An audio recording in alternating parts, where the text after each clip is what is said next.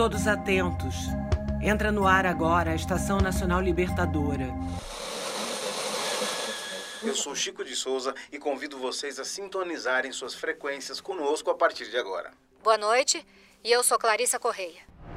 O controle dos diretórios da internet e da utilização de aplicativos já havia sido implementado em março passado. O governo interino desenvolveu aplicativos próprios apenas com produções nacionais e sem cunho ideológico partidário, nas palavras da recém-nomeada ministra das Comunicações, Mara Sano.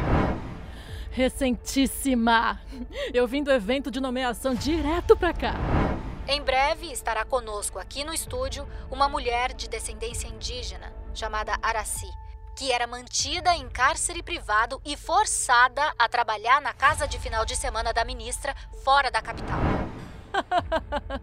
Ninguém fala com a boca cheia de formiga. Reportagem da capa: agora é lei.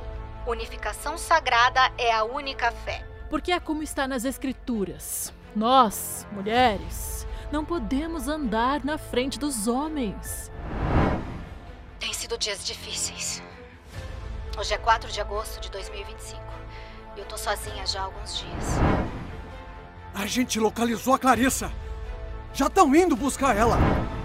Boa noite, Clarissa. Essa voz. Eu tenho certeza que se descobrirmos de quem é essa voz, chegaremos na pessoa que invadiu o nosso prédio naquele dia. Tá na mira, Leteia.